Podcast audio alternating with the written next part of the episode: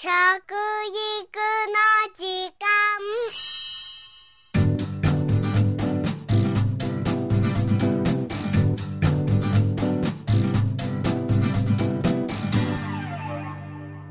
服部幸男です。食育の時間ポッドキャスト。食育を上手に進めていくために、私はいつも3つの柱があるとお話ししておりますね。実は未だに食育って何ですか？とか、何から始めたらいいんですか？と聞かれることが多いんですね。食育の範囲は本当に広いんです。この3つの柱に大体が集約されると考えておりますんで、えー、3つの柱をもう一度改めて申し上げます。1つ目、どんなものを食べたら安全か安心か健康になれるかを選ぶ能力。これ1つ目の柱ですね。2つ目の柱、衣食住の伝承が途切れてきてます。これをもう一度復活させましょうと。で、3番目が食料問題、環境問題ということで、えー、この3つの柱なんですが、今日はですね、その1つ目の柱をもう一度見直そうと思いますので、お話をさせていただきたいと思います。1つ目は、どんなものを食べたら安全安心健康になれるかということですね。それを見極める染色力を養うこと。染色力というのは、選ぶ食の力と書きますから、どんな安心安全健康が選べるかということを自分の力でですね、これを選んでいく能力というのが必要になるわけです。ということは基礎ができてないとこれを能力発揮できませんから。やっぱり、えー、昔はですね、食育というのは家庭でやってたんですね。おじいちゃんおばあちゃん、お父さんお母さんが食卓で教えてくれてたんですけども、どうもこのところ、家庭が、うん、うまくいってなくて、えー、うまくいってないっていうのは、働きにね、両親が出てしまって、おばあちゃん、おじいちゃん、一緒に住んでないというところがありますので、えー、子供がそっちのけになって一人にされちゃうなんてこと多いんですね。ですから、そういうことを考えた場合に、えー、どんなものを食べたら安全か危険か健康になれるかはですね、家庭にはどうももう無理かなと。それに新しい情報も必要だなということで、学校教育の中に入れることにしました。まず幼稚園、そして、えー、来年23年から小学校の中に入ります。24年の4月から中学校の中に入るわけですけども、そういうことで食育ということをですね、きちっとやります。その一つ目の柱ということで、今お話をしてるわけですけども、えー、一つ目の柱の染色力はですね、まあ農薬がね、どのくらい入ってんだろうな。化学肥料をどう使ってんだろうな。じゃあ有機野菜ならいいのかな。ね、これもいろいろあると思うんです。日本で取れる部分っていうのが有機野菜ってね3%ぐらいしかないんですよねそういうことを考えるとねじゃあ減農したね農薬減農してるんだったらまあいいかなということであれば少しでもね減農したものを選んだ方がいいに越したことないんですね、えー、中にいっぱいですね化学肥料が入ってたりするとそれがうん葉っぱと、まあ、実とに分けますと、葉っぱの方はですね、えー、やはり吸収しなくて化学物質がですね、残っちゃうんですね。ところが実の方はですね、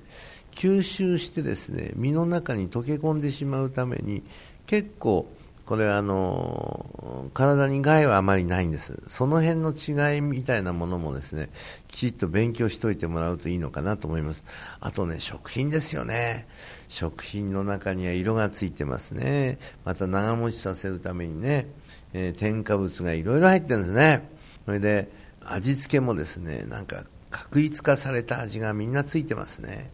こんなことじゃなくて、やはりね、昔からあるね、お出汁を使ったりいろいろすると美味しいものってできるじゃないですか。これがどこまでね、我々がその経済的なことまで含めてですね、えー、できるかというのはこれからの課題だと思いますね。やっぱり安心安全、健康なものを選んでいこう。そして旬のものを選んだ方が体にいいんだよとかね。こういったものの選び方とか選択の仕方をですね、えー、勉強してもらいたいと思いますね。そのことによってですね、えー、食べることの大切さということがね、理解されるようになると思います。染色力とはズバリ、自分に必要な食を見極める能力ということでね、えー、本物の食を知って安全性を見抜いて食べたいものを食べるのではなく、考えて食べることが必要ですよね。まずは考えてみましょう。一度ね。うん。さらに、地産地消というのが大事になりますね。その地域で取れたものをね、その場でそれを処理していくというね、日本の場合は食料自給率というのがね、えー、41%、これは平成20年の数字ですけどね、えー、もうすぐ21年が出ますから、これが、ね、41がね、42になるのか、もしかしたら40にまた戻っちゃうのか、今のところね、非常にこれ、興味深いところでね、うん、どっちかなってみんなで話し合いしてるんですけどね、まだあの結論は出ておりません。これは農水省から出ますので、皆さんもね、え気にしててくださいね。こういうのを覚えてくださいね。これはカロリーベースで何パーセントか。これはあの、うん、食料の計算の仕方の中にはね、えー、重量ベースで見るやり方とかね、それとか、あの、穀物ベースで見る数字だとかね、それともう一つは料金ベースってあるんですね。え、まあ、日本の場合はね、えー、カロリーベースで見るんです。どのくらいのカロリーを我々摂取しているかというところで。で、料金ベースで見るとね、実は65%なんですね。えー、ですけど、我々はね、思うんです。大変だよと、これしか日本は取れてなくてね、60%もね、輸入してるんだよっていう方が、危機感をね、持たせるにはいいのかもしれないんでね、僕は、まあ、皆さんにも知ってもらいたいのは、60%は輸入してるんだよっていうことをね、我々は知らせる方向で動いてます。そんなこともね、知っておいてくださいね。まあ、そういうことによって、地産地消っていうのはやっぱりね、うん自分たちの地域でどのくらいのものがどのくらい取れてるかということを知ることから始めなきゃいけませんね。それによりますと、47都道府県で一番取れてないのが東京でね、1.2%しか取れてないんですね。だから残りはね、99%近くはみんなね、外国と日本のね、国内から持ってきてるんですよ。東京ではほとんど取れてません。さあ、下から2番目大阪ですね、2%ですね。横浜市を抱えている神奈川県はね、3%しかね、自給率がないんですね。さあ、じゃあ高いとこはどうでしょう？ねこれ北海道の方ですね。これはなんとですね、195%もあるんですよ。まあこれはね、広い割に人がいないってこともありますしね、取れちゃったら、ね、輸送するのにお金がかかるっていうんでね、その場で土の中にね、トラックに積んで埋めちゃうんですね。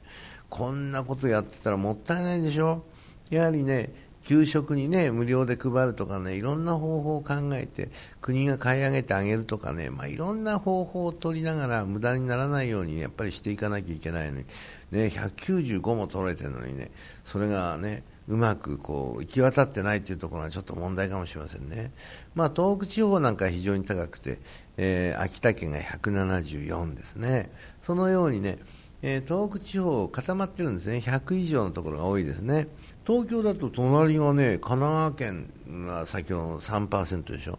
じゃあ、千葉県がどのくらいかというとね、千葉県がね、28%なんですよね。そして群馬県が34で、栃木県がね、72で、茨城県70なんです。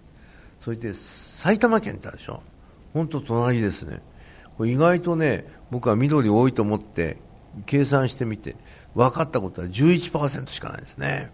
だから、やはり我々は自分の住んでるところがどのくらいかということをこれから知る必要がありますね。その上でですね、自分はどういうふうに、えー、ものを作っていくかっていうのは、ご自分が作らなくていいんですよ。ね、必ずね、え、メモに書いて、今日ね、食べる、例えばお鍋は、これだけの材料が必要だなと思ったら、このスーパーにね、このメモを持ってってください。そして仕入れ担当者か、店長が一番いいと思うんですがね、この中で、えー、日本で取れるもの、またこの地域で取れるもの何ですかって教わってください。